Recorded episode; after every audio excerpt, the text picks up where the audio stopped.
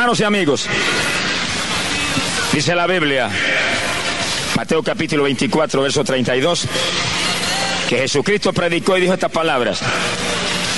Y de la higuera aprended la semejanza, que cuando ya sus ramas se ponen tiernas y sus hojas brotan, sabed que el verano está cerca.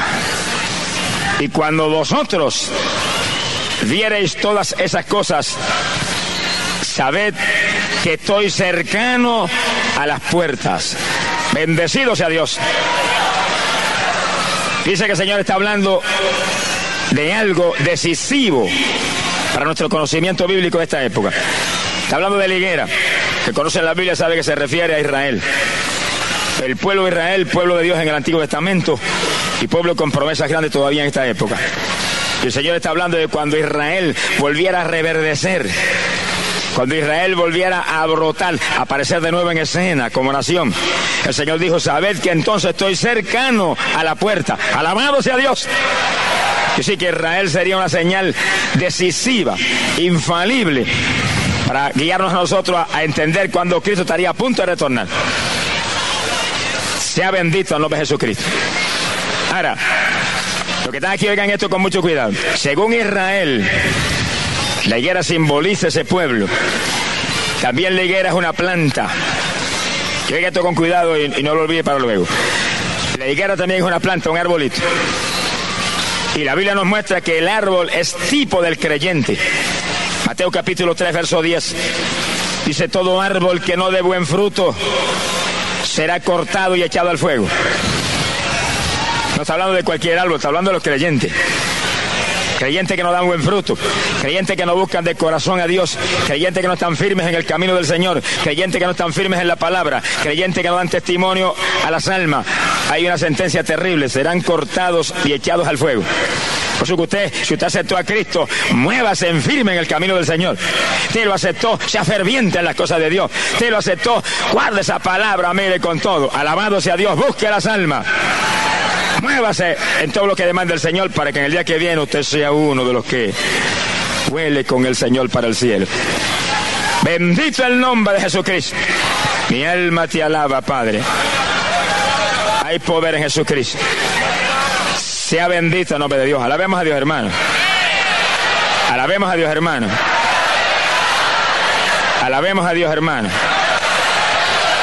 Este muchacho, Padre. Glorifícate en él. ¿Cuántos alaban a Dios y piden a Dios que bendiga a este joven? Lo llene de su gloria, de sus bendiciones. Gracias, Padre. Bendecimos tu nombre. Hay poder en Jesucristo.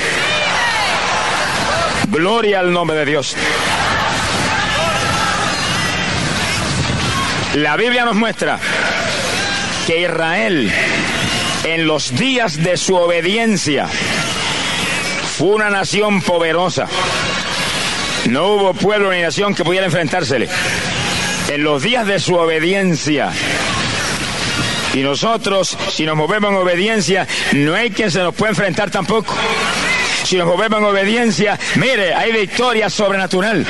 Si nos movemos en obediencia, hay fruto grande para la gloria de Dios. Si nos movemos en obediencia, estaremos preparados para lo grande que viene, lo que se acerca en breve, un toque de trompeta y un pueblo que vuela hacia el cielo. ¡Gloria a Dios! Los días de David, que era celoso con las cosas de Dios. Ese pueblo obedecía. No hubo filisteo que se resistiera ni naciones invasoras que pudieran aguantar a Israel. Los días de Salomón dominaban prácticamente toda la tierra, pero eran fieles a Dios. Pero cuando se tornaron desobedientes, Inmediatamente Dios le envió siervos, le envió profetas para advertirle, pero no le hicieron caso a nadie. Siguieron en su desobediencia. Fueron terribles en sus rebeliones y en sus maldades. Y por último Dios le envió la última oportunidad. Ese es el asunto en la cosa del Señor, que nos da una oportunidad y nos da otra. Y usted puede moverse como se le antoja, y Dios dando oportunidades, pero de pronto viene y da una última oportunidad. Y si no aprovechamos esa, se cerró la puerta. Mi alma te alaba, Jesús. Le dio una última oportunidad. Y ahora no le envió a Moisés, ni le envió a Elías, ni a Eliseo, le envió a Jesucristo. ¿Cuántos tienen ese Cristo? Que tienen ese Cristo, ustedes son los más ricos de esta tierra. Alabe lo que Él vive. Aleluya. Le envió a Cristo Jesús y el Señor encarnó en la tierra y comenzó a traer ese mensaje glorioso de esperanza, de salvación, de buena nueva, de que había un Salvador para librarlos de la condenación. Y predicó a Israel, pero Israel lo, rechazó. Y especialmente los grandes líderes religiosos y los que tenían las llaves de la palabra del Señor rechazaron en forma ardua el mensaje glorioso de Jesucristo. Y entonces dice que en una ocasión Jesucristo venía con los discípulos saliendo de la ciudad de Betania. Sintió hambre. Y cuando llegó junto a una higuera que vio de lejos llena de hojitas verdes, se acercó para buscar algún fruto de ella para comer. Pero dice que no había nada, solamente hojas, porque no era el tiempo de los higos. Oiga eso bien. La higuera no podía tener nada. Aquí cuando llega a ciertos meses que no es tiempo de los mangos, no hay nada más que hojas verdes en los árboles. Y ahí estaba la higuera, sin un fruto. Pero con todo y eso dice que el Señor lanzó una sentencia terrible contra la planta cuando no encontró fruto. Y dijo que ya jamás nadie coma fruto de ti. Los discípulos oyeron, se marcharon, supervisó el templo, se movió en sus menesteres y luego cuando regresaban el otro día muy de mañana y pasaron junto a la higuera, la higuera se había secado hasta las raíces. Pedro se quedó atónito, le dijo, maestro, mira, la higuera que maldijiste se ha secado. Jesús le dijo, Pedro, tened fe en Dios. Quien dice, cuando creemos en ese poder de arriba, todo es posible. Pero lo grande no es que la planta se secó. Lo grande es que el Señor le estaba dando una lección objetiva. Estaba mostrando lo que le iba a suceder a Israel por su desobediencia, poner tener fruto cuando Él vino de arriba a reclamarles, alabado sea Dios, lo que tenían disponible para el Dios del cielo. Y el que está aquí, fíjese, que no era tiempo de los higos y la maldijo como quiera. Pero Liguer es tipo de Israel y es tipo de los creyentes. En palabras sencillas, a tiempo o fuera de tiempo, usted tiene que tener el fruto para el Dios del cielo. En cualquier momento, el Señor viene a reclamarle el fruto. ¿Qué has hecho con el talento que te di? En cualquier momento, va a reclamarte, te va a tocar, te va a decir qué has hecho. Y tú bajarás la cabeza avergonzado. No he hecho nada, estoy en la iglesia todavía. Pero no es eso, no es solamente estar en la iglesia. Hay que dar fruto, hay que ganar alma, hay que dar testimonio, hay que buscar a los perdidos. Si no busca a los perdidos, ¿qué está haciendo? Alabado sea Dios, tiene que dar de gracia lo que de gracia ha recibido. Alabado sea Dios. Bendito sea Jesús. Estaba mostrándole lo que le iba a suceder a Israel, el juicio que le iba a caer a Israel por no tener fruto para el Dios del cielo. Mi alma te alaba, Jesús. Es lo mismo que le va a suceder a los creyentes evangélicos que no tengan fruto para Dios. Eso dice la Biblia, Mateo 3:10, todo árbol que no dé buen fruto, no es cualquier fruto, buen fruto, será cortado y echado al fuego. Mire, ese es el reto más grande que tiene el creyente aquí en Puerto Rico en todos los lugares hoy en día. Es el reto más grande. Usted tiene que congregarse, eso es parte de la palabra. Y estar firme en una iglesia. Para que sea bautizado en las aguas, sea doctrinado, sea lleno del Espíritu Santo. Pero ¿para qué es eso? Eso es para que entonces usted, lleno del Espíritu, capacitado, fortalecido, con conocimiento de Dios, salga para afuera a decirle a la humanidad, solo Cristo salva. A decirle a la humanidad, Cristo viene ya. Avance, arrepiéntase, conviértese. Decirle a la humanidad, Cristo sana. Cristo puede librarle también del cáncer y del AIDS. Alabado sea Dios. Pero si usted se queda mudo y se conforma con la primera parte del asunto, y lo bautizaron en las aguas. Qué lindo. Precioso, un sacramento glorioso. Y recibió el bautismo del Espíritu Santo y habla en lengua. Qué maravilloso. Y salta y danza en la iglesia cuando siente la bendición de Dios. Precioso. Todo eso es parte del Evangelio. Pero entonces no le habla nadie de Cristo. ¿Qué ha hecho? Usted es de los que enterró el talento. El Señor venga, ¿qué ha hecho con el talento que te di? Pues Señor, lo enterré, pero aquí está, tómalo. Todavía estoy en la iglesia, todavía canto corrito, todavía alabo. Eh, eh, lo que pasa es que no he tenido tiempo de hablar a la gente. Y el Señor dirá, siervo inútil, perezoso, la gehenna de fuego merece. Mi alma te alaba, Jesús. Por eso cada evangélico que está aquí, mire, aparte de estar en su iglesia y con su pastor y con su doctrina y firme y en oración, usted tiene que, tiene que dar testimonio de Cristo a la gente. Usted tiene que visitar al vecino. Usted tiene que visitar a, tantos perdidos que hay a su alrededor. A los amigos, a los familiares. Que no me diga que usted es un creyente mudo. Saca esa lengua bien larga, que algunos creyentes tienen la lengua bien larga. la bien larga para hablarle a la gente de Jesús. Alabado sea su nombre. Bendito sea Jesús. en la época decisiva, es ahora o nunca. O lo hace ahora o no lo hará nunca. La puerta está a punto de cerrarse. Todas las señales están cumplidas. El Señor está a punto de levantar un pueblo y librarlo de este mundo impío. Y gente que no da testimonio a nadie, mire, se quedan Bienaventurado todo aquel que en mi venida encontrare repartiendo la ración de trigo a mi servidumbre. Que si es uno de los requisitos, piensen en el rato, que usted sea un testigo de Jesucristo que usted tenga un anhelo, un celo, un desespero por decirle a la pobre humanidad que Cristo salva, que su sangre limpió el pecado, que fuera de Él no hay vida para nadie. Alabado sea Dios. Sea glorificado el nombre de Dios. Israel no hizo eso y el Señor usó liguera para mostrarle el juicio que le venía para encima. Pero dice la Biblia que después el Señor anunció ese juicio contra Israel. Entonces profetizó un juicio terrible contra Jerusalén. Mateo capítulo 23, en el verso 37, Jesús llegó frente a la ciudad de Jerusalén y al ver la ciudad prácticamente lloró sobre ella sabiendo la tragedia que venía sobre Jerusalén por desobediente.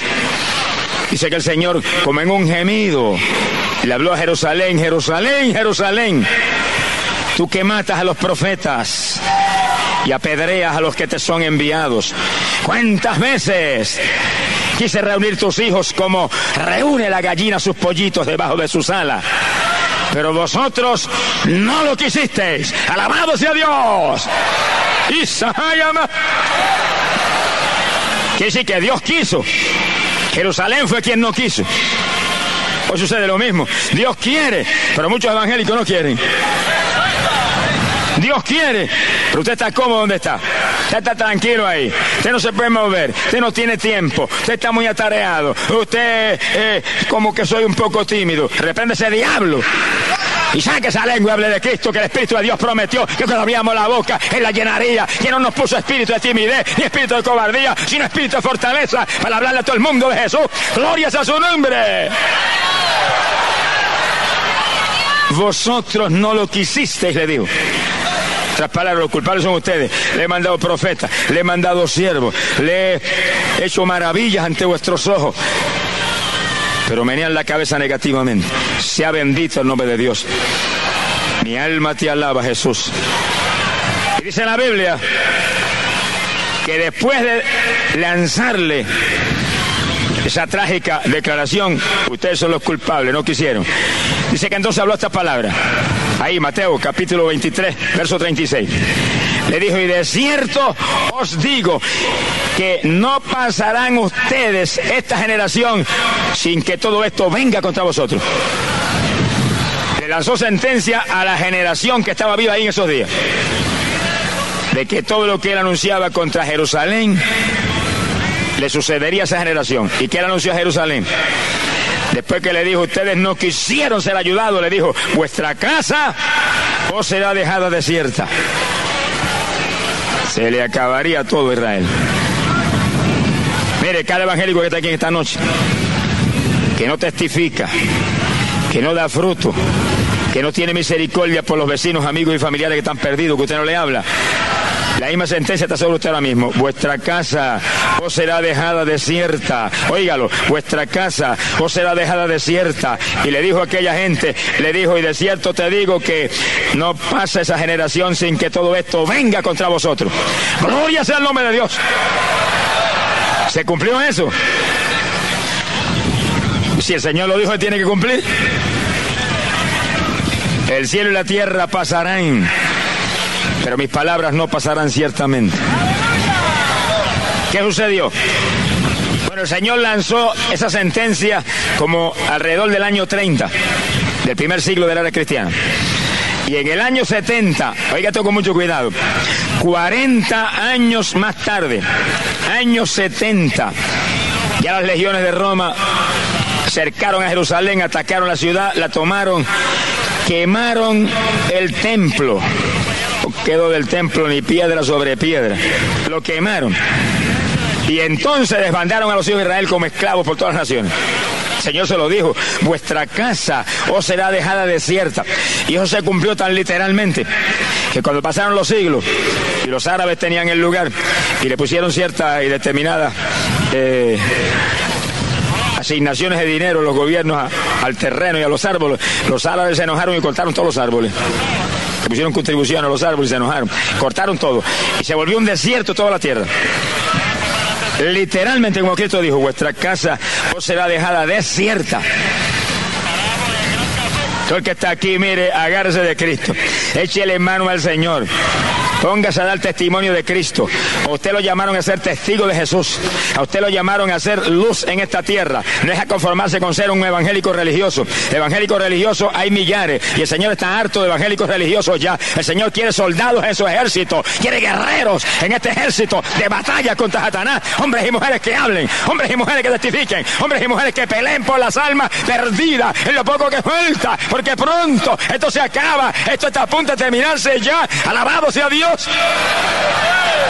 Y millares se perderán por causa de la pereza de tanto que se llaman evangélicos y están en las iglesias cristianas en este país.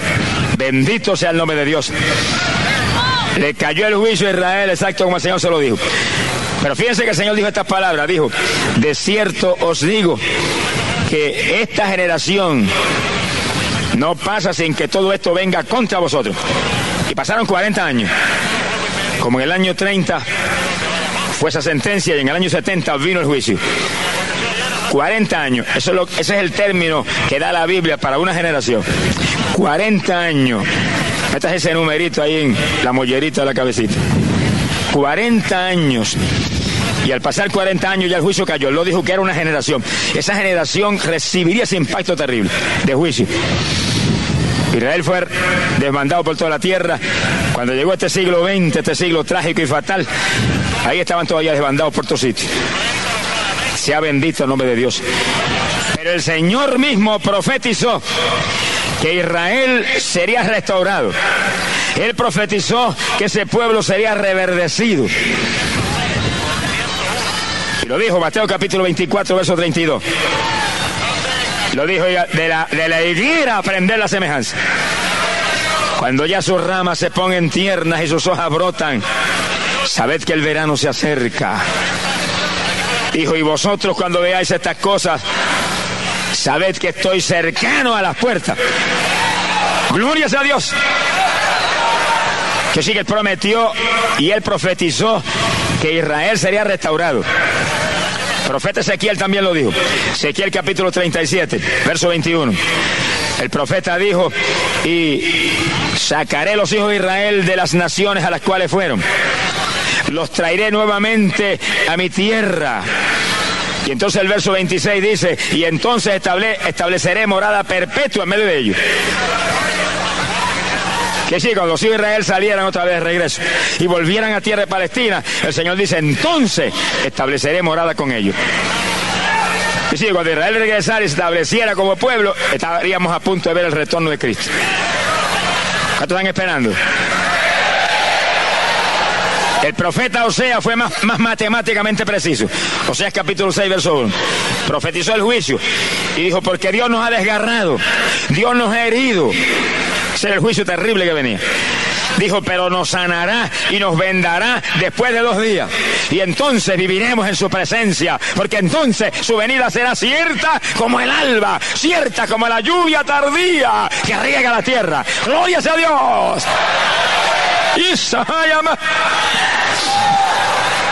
Ya o sea, fue tan claro que dijo dos días de Dios, que son dos mil años. Y cuando pasen esos dos mil años, dijo, su venida será cierta como el alba y nos restaurará, nos vendará, nos sanará. Y sigue, fíjense como los profetas coinciden uno al otro. Ezequiel dice, los sacaré de las naciones a las cuales fueron, los traeré a, a mi tierra. Y entonces vendré y estableceré morada con ellos. O sea, dice, pasarán dos días de eso, dos días, dos mil años. Mire para arriba y diga gloria a tu nombre. Ven ya, Señor Jesús. Ven ya, Señor. Ven ya, Señor Jesús. Gloria a Dios que está bien malo aquí abajo. Vamos adelante que esto se acabe. Pero lo poco que falta hay que trabajar como nunca hemos trabajado, hay que luchar como nunca hemos luchado, hay que buscar las almas con desespero. Es la última oportunidad que tiene la pobre humanidad. Amigo, usted que está aquí en esta noche, que está entendiendo lo que estamos hablando, mire que estamos en los últimos días, amigo. Es que el fin del fin, el tiempo del fin ha llegado. Usted tiene que avanzar, amigo, arrepentirse en esta noche, convertirse a Jesús, comenzar a vivir para Él, porque pronto, amigo, se le cerrará la puerta. ¡Ay, Pronto será tarde para usted. Gloria a Dios. Pero amigo amado, Dios lo ha traído aquí porque Dios lo ama. Dios tiene interés en usted. Dios tiene interés en sus hijos, en los que usted ama y los quiere salvar. Y cuando usted acepta a Cristo de corazón, amigo, y comienza a vivir para Él y se consagra a Él, se cumple lo que el Señor prometió, será salvo tú y tu casa. Por lo tanto, amigo, usted no salga sin Cristo de aquí por nada. Aunque el diablo te diga, déjalo para mañana. Aunque el diablo te diga, no tienes problema. Dígale, diablito, el único problema que tengo es escapar de la condenación. El único problema que tengo es escapar de la muerte eterna, escapar del infierno. Y en esta noche, amigo, véngase con Jesús. Gloria sea Dios. En Él está la vida y la única esperanza de usted y de toda la humanidad. Bendito sea el nombre de Jesucristo. Es noche de victoria, noche grande de bendición. Dice que Jesucristo, Ezequiel y Osea se combinan para darnos el panorama preciso de cómo Israel sería restaurado, reverdecido, traído nuevamente a su tierra, establecido como nación. Y Cristo dijo, entonces, entonces, y oiga esto bien ahora, la generación que viere esas cosas no pasará sin que todo acontezca. Ahora no es a Israel que le está hablando, ahora es a nosotros. Ahora es a usted y a mí. Que Israel reverdecería, que Israel sería restaurado, que Israel volvería a su tierra, se establecería en su tierra. Y entonces, dijo el Señor, la generación que viene esto, esto, reverdecer la higuera, esa generación no pasa sin que todo acontezca. Y todo incluye que suena una trompeta. Y todo incluye que la voz del arcángel y a son de la trompeta de Dios, Jesucristo desciende del cielo a buscar su pueblo. ¡Gloria a Dios! ¿Cuántos se van? Para irse hay que guardar su palabra. El Señor dijo que se había a los protestantes. Sonríese, que se lea. Y dijo que se va a llevar los aleluyas, ni los pentecostales, ni bautistas o metodistas. Dijo, los que guarden la palabra de mi paciencia, esos libraré. Y si la está guardando en la iglesia bautista, ahí se va. Y si la está guardando en la iglesia metodista, ahí se va. Y si la está guardando en la iglesia pentecostal, ahí se va, donde sea. Pero que esté guardando la palabra de su paciencia, que usted estudie la Biblia, usted escudriñe la palabra, usted medita en ella, no solamente para conocerla, sino para guardarla y vivir por ella. Amén. Bendito sea Dios. Se cumplirían esas promesas. Fueron hechos por profetas y el más grande de todos por Jesucristo. ¿Y qué ha pasado? En el 1947 los judíos regresaron en masa en los modernos aviones hacia Palestina. Por miles y miles y miles. Pero en el 48 se establecieron ya como país, como república. Las Naciones Unidas lo aceptaron oficialmente como país. Y apenas los, aceptaron, la bandera de la estrella solitaria del rey David se levantó y ondeó sobre tierra judía. Ahí se cumplió lo que Cristo dijo. De la higuera aprender la semejanza. Cuando sus ramas se ponen tiernas y sus hojas brotan, sabed que estoy cerca a la puerta. Cuando Israel fuera restaurado, reverdeciera otra vez, estoy cerca a la puerta. 1948 sucedió eso. Ahora el Señor dijo, y esa generación que viene eso, la generación que viene eso, no pasará sin que todo acontezca. Cuando lanzó una profecía como esa, a los hijos de Israel en Jerusalén, a los 40 años cayó el juicio y hizo pedazos a Jerusalén porque es el término que da la Biblia para una generación. Y sigue cuando en el 48 se cumplió esa profecía, Pasarían 40 años y sabíamos que entonces estaba a punto el Señor de descender y establecer su reino aquí abajo. Pero antes de que Él descienda y establezca el reino, los juicios de Dios limpiarán la tierra. Y antes de que los juicios limpien la tierra, el pueblo que está firme y preparado volará para el cielo y escapará. ¿Cuántos son de ese ejército? Esta no es cuestión de evangélicos teóricos. Alaba lo que Él te ama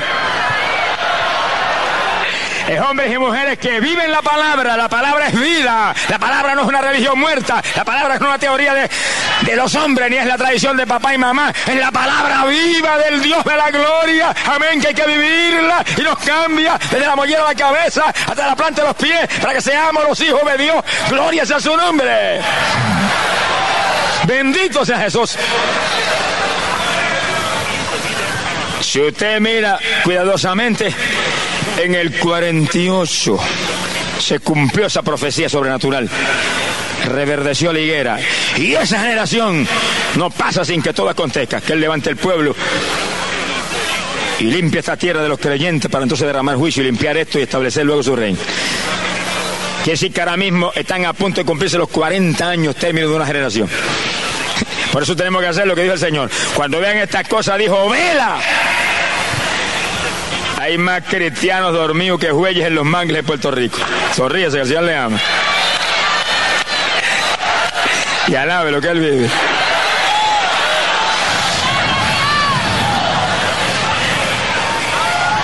Hasta hombres con ministerio hay que están dormidos también, que ya ni oran tienen tiempo para orar, están muy entretenidos, hay mucho trabajo que hacer, hay muchas cuestiones. No, hermano, primero hay que llenarnos de Dios, primero hay que llenarnos del Espíritu, primero hay que estar en fuego, primero hay que estar ferviente, primero hay que estar ahí, en la palabra, alabado sea Dios, y luego atendemos lo demás.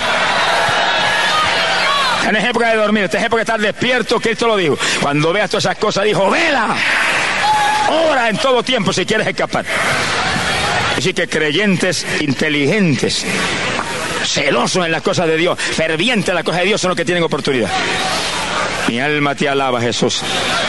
¿Cuántos están velando? Ese amén con la gente que hay ahí no fue muy, muy contundente. ¿Cuántos están velando? Ah, bueno, ahora sí. Bendito sea Dios. Esta es época de estar despiertos espiritualmente alertas buscando al Señor, alerta pendiente de sus obras, alerta sabiendo que todo está cumplido. Esta generación no pasa, estamos en los días de la última generación. ¡Ay! Estamos en los últimos días, en las postrimerías del tiempo, en la recta final de la gran carrera, a punto de tener la victoria. No se me duerma ahora, despierta tú que duermes, levántate, vente a los muertos. La luz de Cristo te iluminará. Gloria sea Dios. Mire, en esta época tan decisiva, tan final, tan terrible, es cuando más entretenido está el pueblo de Dios. Y cuando más indiferente están millares de cristianos. Y cuando más mundanos están montones de cristianos. En esta época tan terrible, cuando el Señor demanda de nosotros que nos agarremos de Él, parpademos alerta, despierto, porque sabe que pronto un pueblo vuela. Los dos días del profeta Osea cumplidos. La profecía de una generación, eso está ahí, a la puerta. Por eso que tenemos que despertarnos, hermano. Porque el cielo y la tierra pasarán, pero mis palabras no Leo de números. Estaba ya cerca de la tierra prometida con el pueblo. Dios le dio una orden a Moisés y le dijo, envía que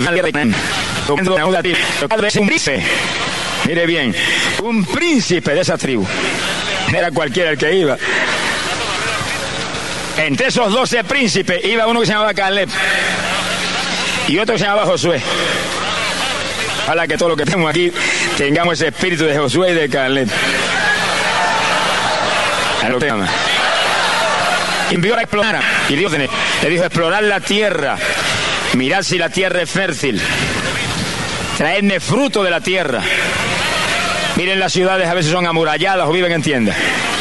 Miren la gente a veces son fuertes o son débiles, son muchos o son pocos. Y los doce se fueron. A la tierra todo. Cortaron Eso no se da hoy en día. ¿Qué es eso? Alaba que él vive.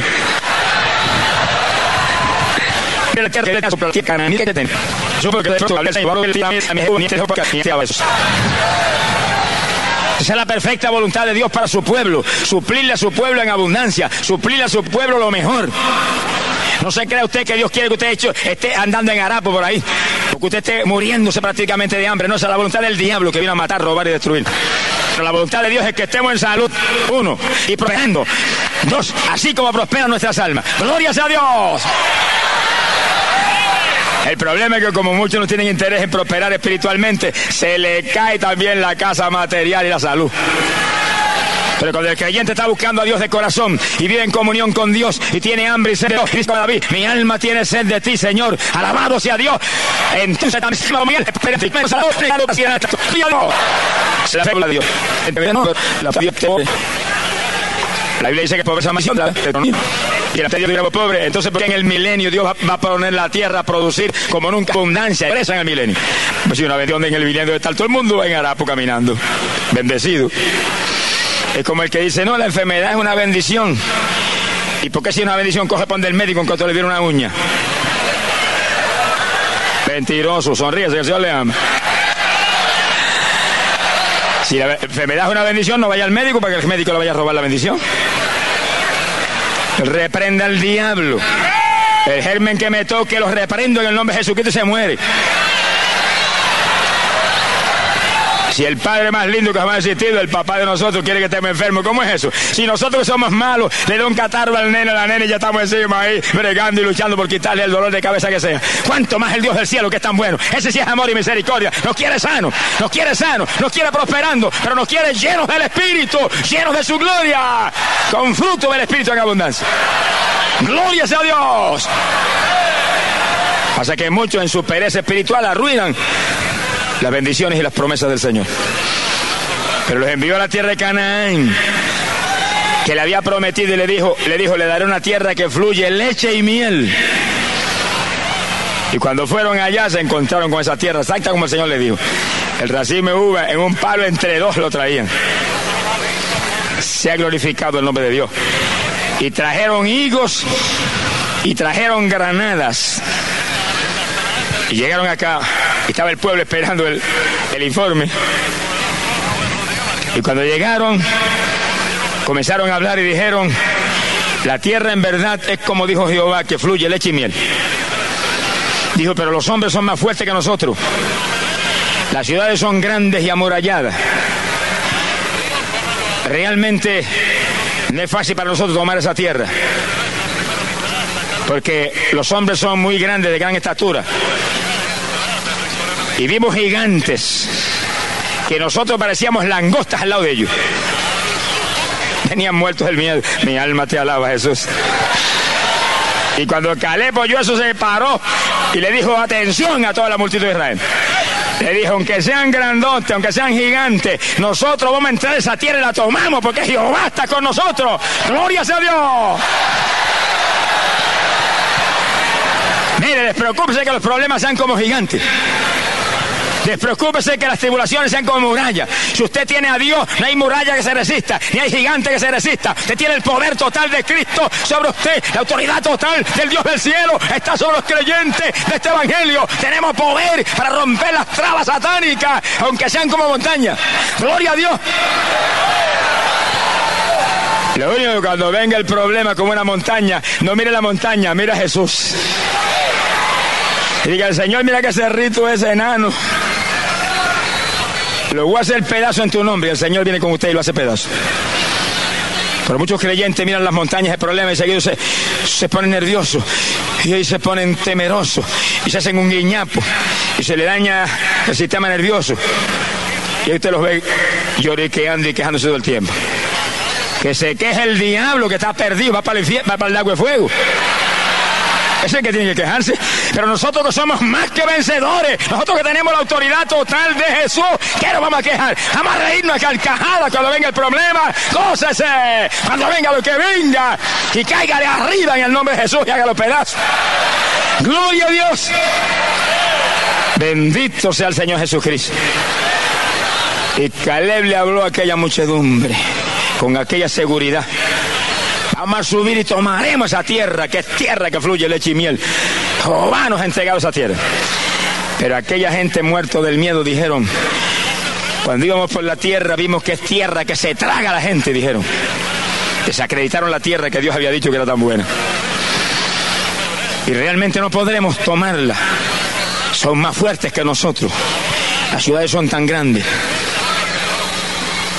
Y cuando dieron terminado el informe, dice que los hijos de Israel levantaron la voz al cielo y formaron una gritería espantosa. Y dijeron, ¿para qué nos habrá traído Jehová a esta tierra?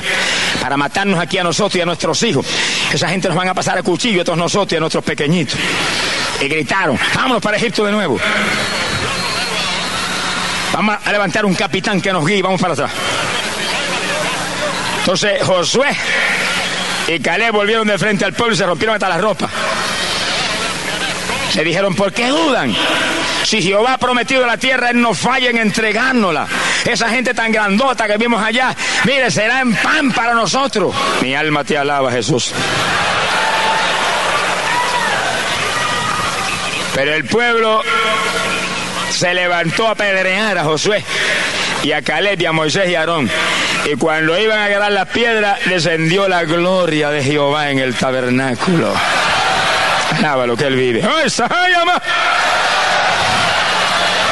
¿Cómo le temblarían los corazones a esa gente que estaba levantando una piedra cuando desciende esa gloria del Dios eterno, el Dios vivo, sobre el tabernáculo? Y le habló Moisés. Le dijo, ¿hasta cuándo este pueblo me negará? ¿Hasta cuándo dejará de creer después que yo he hecho tantas señales en presencia de ellos? Le dijo Moisés, los voy a destruir con plaga. Y después que los destruya, que no quede uno, te voy a dar a ti una nación más poderosa y más fuerte que esa. Y Moisés se paró firme. Moisés era un tipo de Cristo, era un intercesor. Era un hombre dispuesto a perder la vida por el pueblo. Aunque sabía que el pueblo era más malo que, que Belcebú, pero los amaba con todo eso.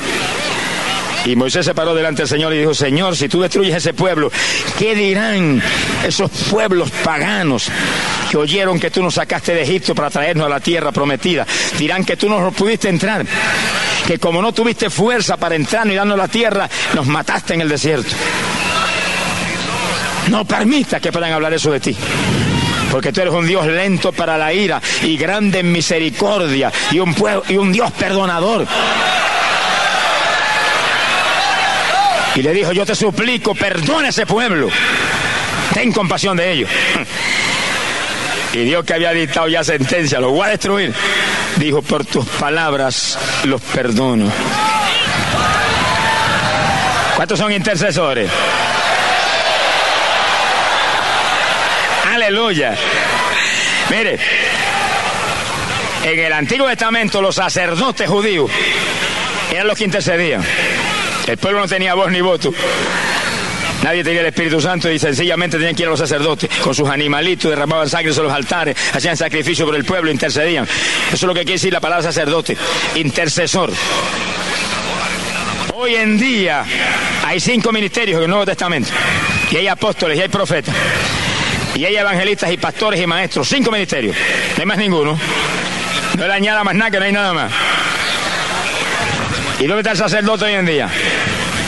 Si usted es un creyente lleno del Espíritu Santo, usted es el sacerdote, yo soy el sacerdote, los pastores son los sacerdotes, los hermanos son los sacerdotes y sacerdotiza las mujeres. Sonríanse las damas. Alabado sea Dios.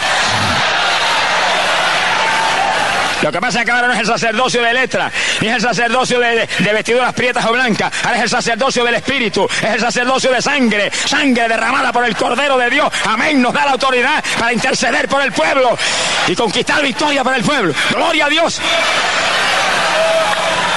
Bendito sea su nombre. Aún en el milenio dice la Biblia que seremos sacerdotes de Dios y de Cristo. Cada hermano asegure ese hermano que usted ejerce ese sacerdocio del Espíritu que saque tiempo diariamente para interceder por el pueblo. Y oiga al hermano, y no se enoje que Dios le ama. Madrugue orar. Ponga dos despertadores por si acaso uno falla. Y levántese por lo menos a las 5 de la mañana y ore. Y gima delante de Dios. Los sacerdotes del Nuevo Testamento son hombres y mujeres que oran de lo profundo de sus corazones, que gimen con gemidos indecibles por las almas para que Dios los perdone y los engendre como hijos, que lloran delante de las vidas para que se mueva el poder de Dios viendo nuestras lágrimas y los salve, que interceden en lengua porque nos han dado lengua para interceder en el Espíritu. Alabado sea Dios, se llama y romper las trabas del diablo. Gloria sea Dios. Despierta pueblo, que Cristo viene. Aleluya. Hoy en día hay millares evangélicos, no oran ni cinco minutos al día. ¿En qué rapto se va a ir, hermano? ¿Será que usted tiene un rapto especial para usted? Un rapto especial para Vago. Sonríase, que el Señor le ama. Un rapto especial para el responsable. El rapto es para gente preparada. El rapto para gente íntegra, sincera, honesta, llenos del Espíritu, intercesores, gente que llora por los perdidos, gente que ayuna por los perdidos, gente que paga el precio para que los pobres pecadores se salven. Alabado sea Dios. Bendito sea su nombre. Hay poder en Jesús. Dios perdonó a aquel pueblo, lo iba a destruir, lo iba a hacer pedazo por su rebeldía, su falta de fe. Algún pecado es terrible la falta de fe. Pero cuando usted no tiene fe, dice que sin fe es imposible agradar a Dios porque usted niega la, niega la verdad de Dios. Usted ve un pueblo evangélico muerto el miedo. Que hay evangélico le tiene miedo hasta las cucarachas. Sonríese que el Señor le ama. Mire sin fe, hermano, no hay forma. Hay que creer con confianza. El Dios que habló, el Dios que dijo, el Dios que prometió es fiel. Él no falla ni miente. Sea bendito el Señor. Y aquel pueblo muertos del miedo porque vieron gigantes. Quería volar e irse. Nos trajo Dios para que esos gigantes pasen a cuchillo a nuestros pequeñitos, dijeron. Y Dios le dijo a Moisés, los perdono por tus palabras. Dijo, dijo, pero juro por mí mismo que esos que me negaron y declararon la tierra como una tierra mala, no entrará ninguno en ella. Dijo, y esos pequeñitos que ellos dicen que yo voy a dejar pasar a cuchillo, esos van a entrar en vez de ellos, pero ellos ninguno entrará. Hasta aquí la hayama. Y dijo estas palabras. Dijo, los voy a poner a dar vueltas por el desierto por 40 años. Y en esos 40 años, todos los que tienen más de 20 años en adelante, que me han negado y me han avergonzado, ninguno entrará. Todos caerán y quedarán tendidos en el desierto. Y los pequeñitos de ellos, esos entraré. Dijo, y de los 12 que fueron, esos irresponsables, solamente Caleb y Josué que me han honrado entrarán. Él honra a los que le honran. Alabe lo que le ama. Cuando hable, honre a Dios. Cuando hable, elogie a Dios. Cuando hable, glorifique a Dios y adore a Dios para que Él le honre usted también. ¿Cuántos le alaban? ¡Ah, Sahima! ¿Cuántos le alaban? Bendito sea Dios. Hay poder en Jesucristo. Y como Dios dijo, sucedió. 40 años. Estaban a punto de entrar en la tierra prometida. Le retrasó 40 años la entrada. Cuando Moisés oyó esa sentencia, Moisés tenía ya 80 años de edad. Y tuvo que dar vuelta con el pueblo 40 años más. Cuando terminó esa, caminata, ya Moisés tenía 120 años. Caleb y Josué tenían 40 años cuando esa sentencia. Cuando terminó esa sentencia ya tenían 80 los dos. Pero oiga esto, y sonríase que papá le ama. Cuando terminó ese juicio y no quedó uno ni para contarlo, que todos cayeron y perecieron en el desierto, y los primeros que cayeron fueron los, diez que negaron la tierra y desacreditaron la tierra, esos cayeron bajo plaga, apenas comenzaron la caminata. Cuando terminó esa caminata y no quedaba uno para contarlo, y los pequeñitos ya tenían edad, 40 años. Dice que Josué y Caleb tenían 80 y a los 80 estaban como a los 40. Los 40 años que caminaron en el desierto por culpa de los demás no le hicieron efecto a ellos. Estaban más fuertes que nunca, estaban más jóvenes que nunca. ¡Alabado sea Dios!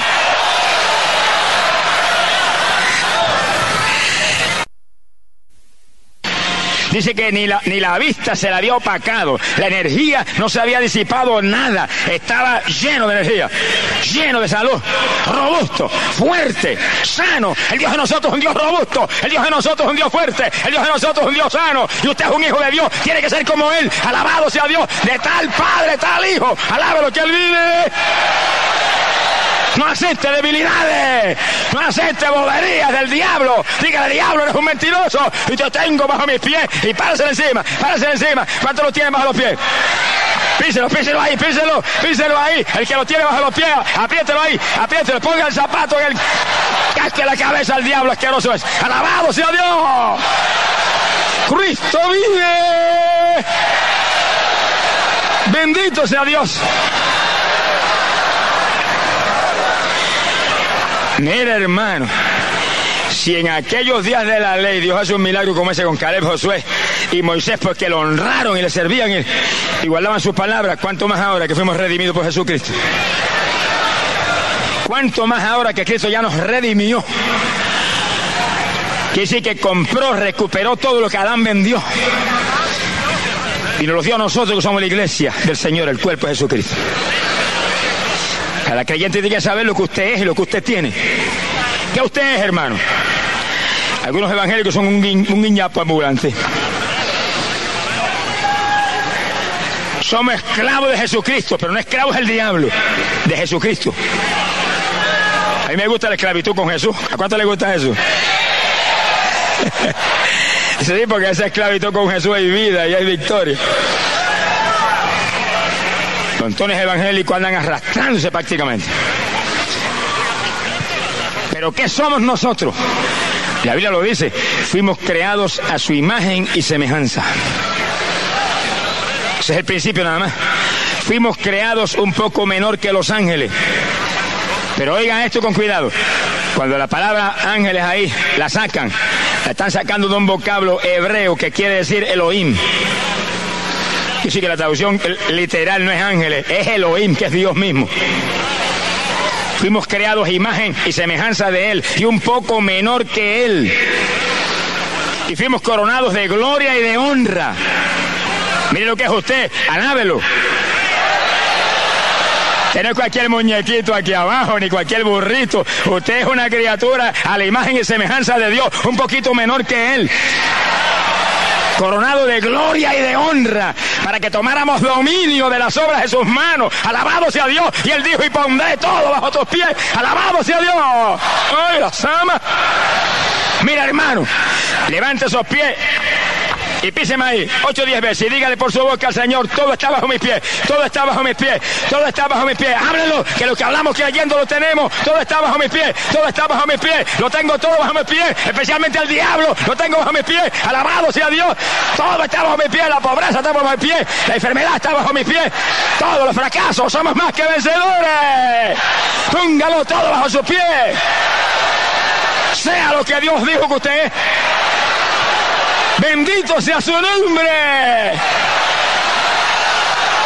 Ay, Asama Lías Bajay.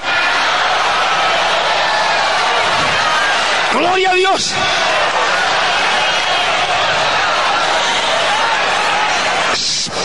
Montón evangélico no sabe lo que ellos son.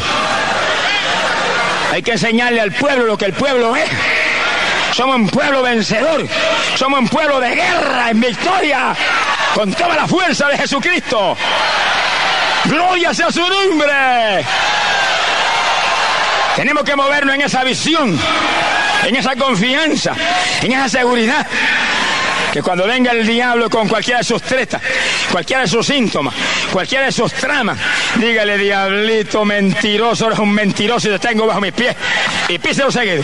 Y seguido píselo, márchale encima. Dánselo encima como David. Alabado sea Dios. Aleluya. Cristo viene. Gloria sea Dios. Vamos a dejar las lágrimas para lanzarlas por las almas perdidas. No llorique por sus boberías. No sea un cristiano ñoño, sonríase que Dios le ama. No sea un cristianito engreído ahí, hecho muerto prácticamente. Sea un cristiano poderoso en batalla, un cristiano en el frente de batalla. ¡Ay, Samaya! Agarrado de Jesús. Él va en la batalla a su lado. ¿Quién puede contra nosotros? Gloria a Dios. Es un pueblo que está en guerra todo el tiempo. ¿Qué soldado creen que puede ir a la guerra? Sonríase, yo le amo. Aliméntese, coma pan integral del tercer cielo, de las panaderías de papá. Diariamente, que usted vea como la fuerza de Dios se apodera de usted. Ore en abundancia, que orad, dijo el Señor, para que no caigáis en tentación. Ayune con frecuencia, que el ayuno que Él escogió, el que hacemos para romper todo yugo, desatar todas las ataduras injustas, dejar ir libres los oprimidos. La oración y el ayuno y la palabra es la comida especial, el banquete grande del pueblo de Dios. Pero algunos viven muertos del hambre espiritual, pero hartos del hambre material. Sonríase, que el Señor le ama. Algunos evangélicos comen más que un pichón de elefante. Para lo de afuera, pero para lo de adentro están ahí más muertos que vivos. No comen, no tienen apetito. Reprenda esa solitaria y póngase a comer de arriba. Alabado sea Dios antes de que sea tarde. Coma de arriba. Así el de adentro. Fortalezca el de adentro. Que esto se acabe en breve. ¡Oye, Amaya! ¡Gloria a tu nombre! Hay poder en Jesucristo. Mire, cuando los 120 años el Señor dijo a Moisés, Moisés sube arriba al monte, te voy a enseñar la tierra para que la veas, pero tú no vas a entrar. Josué es el que va a llevar el pueblo al otro lado. Y subió arriba al monte a, Moisés. Moisés con 120 años en la costilla, no tenía artritis ni diabetes. Hay gente que le cree que le llega artritis cuando se pone viejo. Señor, reprende ese diablo. Y Moisés con sus piernas subió arriba a la cumbre del monte solito. Nadie lo llevó al hombre. Y allá arriba el Señor le mostró la tierra prometida. Y Josué entrará al pueblo. Y allá arriba Moisés durmió en los brazos de Jehová. Y oigan eso, porque eso es lindo. Durmió, físicamente murió. Durmió en los brazos de Jehová. No tenía artritis, no tenía diabetes, no tenía cáncer, no tenía nada. Hay gente que cree que le tiene que dar un cáncer para morirse. Si para morirse lo que tiene que hacer es salirse del cuerpo y decirle aquí estoy, papá, lleva para arriba. No se salga todavía, espérese un momentito que viene el rapto, nos vamos vivos para el cielo. No se me salga todavía de ahí, espérese unos días más que lo necesitamos aquí para que predique, lo necesitamos aquí para que eche fuera demonios, lo necesitamos aquí para que sean los enfermos. ¡Ay, Lo necesitamos aquí para que dé fruto para Dios en lo poco que falta. Después volamos todos. ¡Gloria a Dios! Y Josué tomó el comando. Y cuando José pasó al otro lado de la tierra prometida y tomó la tierra y le quitó la tierra a todas aquellas gentes, gente de guerra más fuerte que ellos, los gigantes aquellos que habían visto los, los exploradores aquellos cobardes, no le dieron ni para empezar a Caleb y a, José. Aquí no es cuestión de gigante, aquí es cuestión de Espíritu Santo y fuego, no es con fuerza ni con ejército, es con mi espíritu, dice Jehová el Señor. Y cuando conquistaron toda la tierra, Caleb le dijo a José, ¿y ahora qué hago? Tengo 85 años y estoy más fuerte que nunca. ¿Qué hago ahora? Alabe lo que él vive. Hay poder en Jesucristo. Eran hombres de fe. Gente que vivía para Dios. Josué acabó la conquista y dijo, ahora yo y mi casa todavía serviremos a Jehová. había fin en su servicio hacia el Dios del cielo. Héroes de la fe puestos en la Biblia ahí para que nosotros imitemos esas vidas. Que si en esos días de la ley se movieron con ese poder, con esa fe, con esa victoria, cuánto más nosotros ahora que ya fuimos redimidos, cuánto más nosotros ahora que ya Dios reconquistó todo lo que Adán vendió al diablo, nos lo dio a nosotros, somos más que vencedores, tenemos autoridad sobre el diablo total, autoridad sobre la muerte, autoridad sobre la enfermedad, autoridad sobre todo lo que aquí abajo sea maldición. Cristo crucificó toda maldición, usted es vida, usted es victoria, usted alabado sea Dios tiene el poder, la fe total de Jesucristo, pero ponga eso en acción. ¿Qué hace dormido ahí como un pajuato y no pone eso en acción? Sonríese, yo le amo. Alabado sea Dios. Es época decisiva. Tenemos que movernos en fe porque el rapto está a las puertas. Bendito el nombre de Jesucristo.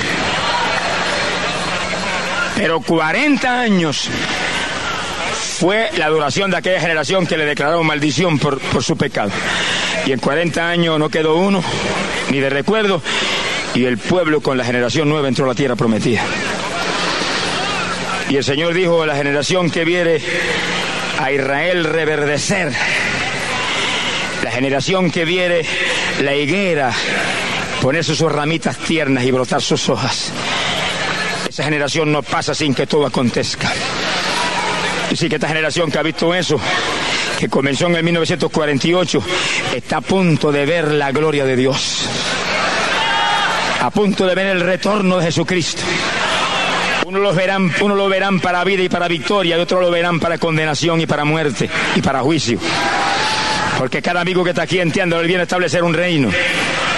Él viene a darnos la victoria eterna. La Biblia dice también que viene con sus ángeles de poder en llamas de fuego castigando a los que no tienen a Dios, los que no obedecen su santo evangelio. Por lo tanto, millares caerán bajo los juicios que vienen. Pero un grupo de hombres y mujeres inteligentes no estarán aquí en los juicios. Estaremos de boda con Jesús arriba en el cielo. Alabado sea Dios. ¡Hay poder Jesús! Gloria al nombre de Jesús. ¿Qué es lo que va a pasar? La generación esta está terminada prácticamente. ¿Qué es lo que va a pasar en breve? Oiga lo que dice la Biblia. Mateo capítulo 24, verso 36, la Biblia dice, como fue en los días de Noé, así será ahora en los días del retorno de Cristo. ¿Qué pasó en los días de Noé? Cayó juicio y acabó con la humanidad. Pues eso es lo que viene. Juicio que acabará con millares. Pero la Biblia dice algo más. Algo más. Ahí, Mateo 24, verso 40. Dice, y entonces en ese día, dos estarán en el campo. El uno será tomado y el otro será dejado. Y dos mujeres estarán moliendo en el molino. La una será tomada y la otra será dejada. Que sí que hay juicio, pero hay un rapto. Y unos se van y otros se quedan. Los que están firmes se van. Los que están a media se quedan. Unos volarán y otros quedarán aquí abajo en espera de la terrible y grande tribulación. Y cada hermano oígalo claro. Cristianos tibios se quedan. Vaya enumerando con los dedos. Cristianos mundanos se quedan. Cristianos conformes se quedan. Reprende ese diablo del conformismo. Cristianos modernos se quedan.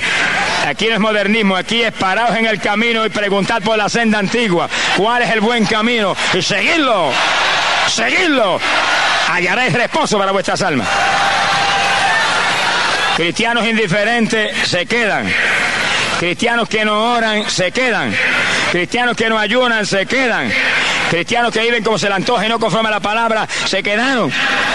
Alaba que Él te ama. Cristianos mentirosos se quedan. Hay más mentirosos en el pueblo de Dios en día que hierba en los estadios. Mi alma te glorifica. Cristianos engañadores se quedan. Cristianos que engañan hasta en el negocio todavía en esta época. Cogen prestado y no devuelven. Ladrón, sonríese que el Señor le ama. Alabado sea Dios. Cristianos que toman a crédito de la tienda y no pagan. Y después desaparecen y queda, queda esa tragedia para el Evangelio. No se van ni en sueño. Sea bendito el nombre de Dios. Pero en esta noche, hermano querido, usted mire para arriba y dígale, Señor, yo quiero servirte de corazón. Yo quiero apartarme del engaño, de toda la tibieza y de toda la mundanalidad y buscarte como demanda tu palabra, que tú demandas que yo te sirva en espíritu y en verdad, que yo te sirva conforme tú demandas en tu, en tu palabra. Alabado sea Dios. Cristianos sin fe se quedan. Sin fe es imposible agradar a Dios. Cristianos sin santidad se quedan. Sin santidad nadie verá al Señor. Alabado sea Dios. Y de ese punto fue que el apóstol Pablo habló en detalle para los que se quieren ir en el, en el rapto. Primera de Tesalonicense capítulo 5 y verso 23, el apóstol Pablo dijo estas palabras, yo ya bien y métaselas en su corazón, que yo lo que, lo que anhelo que no se quede uno, lo que estamos aquí, no quede uno que no huele con el Señor. Mire lo que dice la Biblia. El apóstol Pablo enseñó y Pablo es el maestro para nosotros, los gentiles. Y Pablo dijo que el propio Dios de la paz te santifique plenamente y vuestro espíritu, vuestra alma y vuestro cuerpo se han encontrado sin mancha para la venida de nuestro Señor Jesucristo. Hay traducciones que dicen, se ha encontrado irreprensible, que no te pueden agajar por ningún lado, para la venida del Señor. Y fíjese que Pablo da eso en un orden, en un orden de Dios. Vuestro espíritu, eso es usted, un espíritu, que está escondido ahí en ese cuerpo. Permita, asegúrese que se esconde con todo el cuerpo en Cristo bien escondido. Vuestro espíritu tiene que ser santo. Y cuando el Espíritu es santo, los frutos del Espíritu se manifiestan en nosotros. El Espíritu que es santo se manifiesta el amor de Dios, se manifiesta la paz y el gozo de Dios, se manifiesta la paciencia de Dios, se manifiesta la bondad de Dios, se manifiesta la templanza, la fuerza de voluntad de Dios. Eso se manifiesta en el Espíritu cuando el Espíritu está lavado en la sangre, limpiado, regenerado por el poder de la palabra. El alma tiene que ser santa. El alma es el asiento de las emociones y los anhelos del ser humano. David, que era un varón de Dios, decía, mi alma tiene sed de Dios. Sus anhelos eran espirituales. Si su alma tiene anhelos carnales, usted no es santo en su alma. Hay gente aquí abajo que son, oh sí, son cristianos, son cristianitos, son evangélicos y su alma el único anhelo que tiene es ver novelitas mundanas en la televisión y ver películas mundanas de los adultos de Hollywood y cuánta basura de esa hay. Eso es lo que anhelan. Pero David decía, no, mi alma tiene sed del Dios, del Dios vivo. Alabado sea Dios. Tus, tus anhelos tienen que ser espirituales. Tus emociones tienen que ser espirituales. El creyente tiene un alma, es natural que se emocione. Nos emocionamos cuando cae el poder de Dios, que saltamos emocionados y danzamos como corderitos en la manada, porque sentimos el poder de la gloria de Dios. Alabado sea su nombre. Que sí, que espíritu y alma, todo tiene que ser espiritual. Y el propio Dios de la paz nos santifique plenamente, dijo el apóstol. Espíritu, alma y cuerpo. Todo. Jesucristo dijo que limpiese primero el interior del vaso. También se limpiará el exterior. Y por fuera, como la santidad. Búsquelo en la Biblia si está en la Biblia. ¿Por qué no lee la Biblia? ¿Por qué no hace lo que la Biblia dice? Si está todo ahí. Hay gente que dice que eso no tiene importancia, pero Pedro y Pablo, los dos apóstoles principales, escribieron de eso. Si lo que Pedro y Pablo escribieron no tiene importancia, ¿qué tiene importancia entonces? usted no puede permitir que lo, cojan de bobo en esa forma. Pedro, apóstol para los judíos, le habló a los judíos y le dijo claramente, hablando primeramente a las mujeres, dijo que las mujeres se adornen con sensatez Dijo, no con cabellos rizados, ni oro, ni perlas, ni vestidos lujosos, sino como las santas mujeres que esperan en Dios. Fíjense, eso fue para los judíos. Pero entonces vino Pablo para nosotros. ¿Y qué dijo Pablo? Lo mismo si el Espíritu Santo no se equivoca ni cambia. Pablo le habló al pueblo gentil, a nosotros, y le dijo claramente que las mujeres vistan honestamente y luego repitió lo de Pedro idéntico, no con cabello rizado, ni oro, ni pela, ni vestidos nuevos sino como santas mujeres que esperan en Dios. Y dijo que vuestros adornos no sean de afuera, sino el adorno del corazón, limpio, puro delante de Dios. Hermana, haga eso. Eso está en la Biblia, es para usted. Y entonces el apóstol dijo, para la venida del Señor tiene que santificarse plenamente. Cristo lo dijo, límpiese primero el interior, después también se limpiará lo de fuera. Todos tenemos hermano que hacer lo que dice la Biblia. No es lo que diga que tal cual hombre, es lo que dice la Biblia. ¿Y por qué es eso? Porque no es para Nueva York que vamos. Lo que él vive. No es para Chicago que vamos. Es para el tercer cielo. Es para el reino de Dios.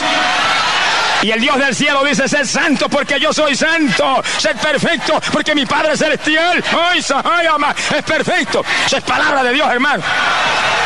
Eso está en la Biblia. Tiene que seguirse la palabra si quiere irse en el rapto. Si se quiere quedar no tiene que ser gran cosa. Para quedarse no hay fuerza ninguna.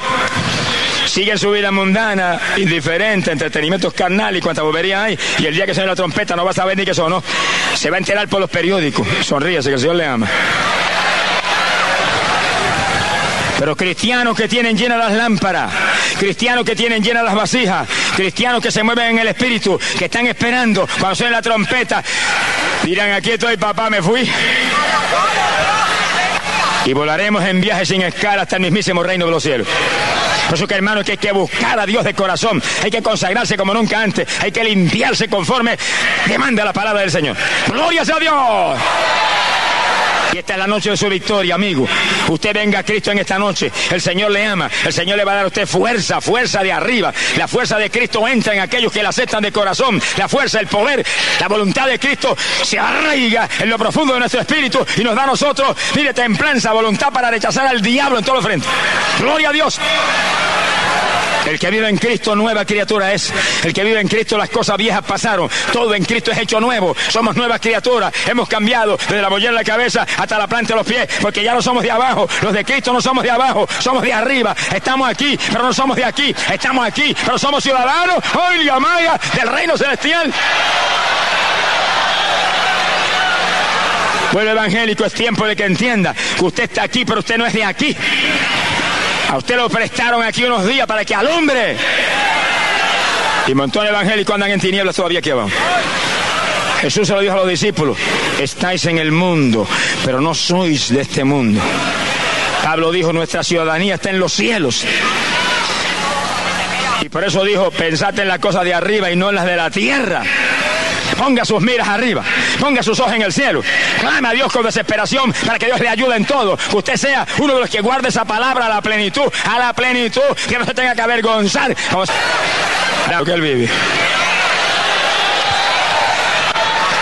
Mira, hermano, más le valdría no haber nacido para quedarse aquí abajo. El remordimiento que usted va a sentir, el dolor en su corazón de saber que lo dejaron, porque amaba más las cosas del mundo que las de Dios, porque amaba más los entretenimientos carnales que dice Pedro, hacen guerra contra nuestras almas que al Dios del cielo, porque estaba interesado en estaba abajo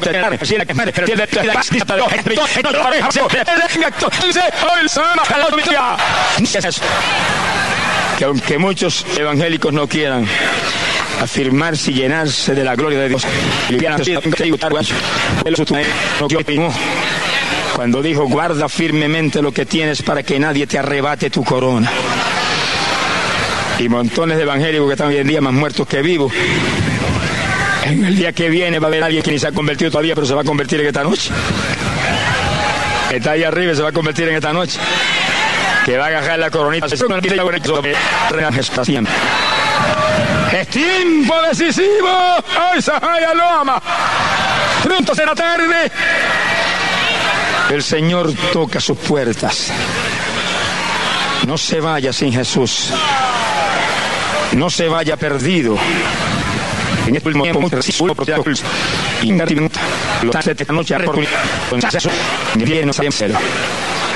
sea bendito el Señor.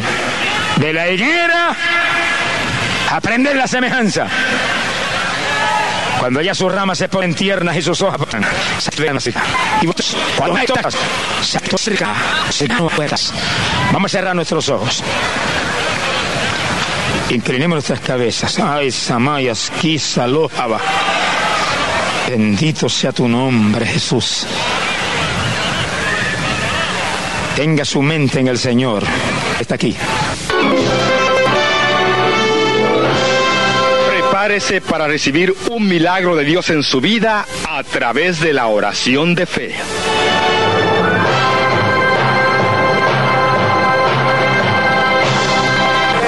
Creyendo, ponga su mano la ponga ahí, de la mente ponga la mano sobre la cabeza.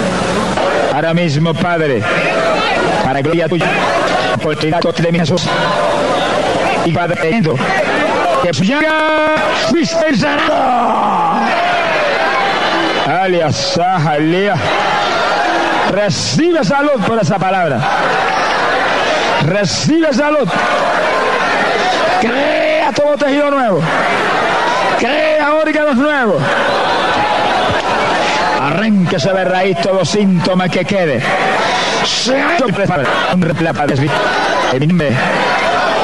Echarán fuera demonios. Eso es palabra tuya, Padre mío. Con la de esa palabra. Reprendo todo espíritu de enfermedad en que siga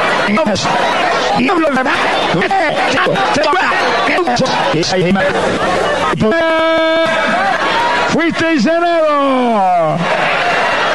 Levante la mano al cielo y dele gracias a Dios. Levante la mano y dígale, estoy seguro que estoy sano. Estoy sano. Háblele al Señor de la seguridad que usted tiene. hermano? ¿Cómo está? Eh, bien, gracias. Eh, yo vengo a testificar que ella hace, desde que ella entró aquí, desde hace tres años, yo le, este, la, examiné, la examinó el doctor y dijo que estaba sorda del oído izquierdo sorda de este oídito. Sí, del oído izquierdo. Y cada, cada poco ella lloraba que le dolía, que digo que porque me la llevaba corriendo al médico. Entonces ella, ya la última vez que yo la llevé, envuelvo pero para la gloria del Señor, el primer día de la campaña, ella me dijo que tenía algo que hago un y que se oído. Era más y me dijo que estaba un frío. Y yo le digo, ella que se iba, que le hablaba y le hablaba y ella le oía para la gloria de Dios. Y lo digo, que ella ya está sana. Eso fue el primer día de la campaña. El primer día de la campaña. Así que hace, hace dos semanitas que está oyendo. Gloria a Dios, así es. ¿Cuánto tiempo sé que estaba sorda? Tres años. Tres años. Mire, para allá. Tápeme bien el oído, que estaba, estaba bueno. Este estaba bueno, ¿verdad? No, este es el enfermo, el izquierdo. ¿Cuál era el, era el enfermo? Este. Este era el enfermo. Este estaba sano. Sí. Ajá. Mire la diferencia, yo me paso para acá. Tapa el que estaba bueno. Ese estaba bueno. Repite bien fuerte. Repite bien fuerte, bien. Amén. Amén. Gloria a Dios. Gloria a Dios. Aleluya. Oye, Marquillo, ahora, ¿cuánto es gloria a Dios? Hace ella le suplido y el señor raro. Y todo para la, pues allá. Entonces, cuando yo regresé, ella tenía su mano puesta en el oído y, y en el, y en la otra en el radio. Y ella entonces me dijo cuando yo llegué que ella estaba sana, porque el Señor la había sanado. Y yo siempre le limpiaba el oído toda la noche. Que ella está sana. Y ella estaba sana para gloria de Dios. Hace cinco años. Qué bueno. ¿Tenía una infección en el oído? Sí, tenía como cinco años de tener la infección. ¿Oía por ahí? No. No oía nada tampoco. ¿Cuál oía? El izquierdo también. Este, no oía nada por ahí. Tápate que estaba bueno. Repite bien fuerte. Repite bien fuerte. Amén. Amén. Gloria a Dios. Sí, eso. Amén. Amén.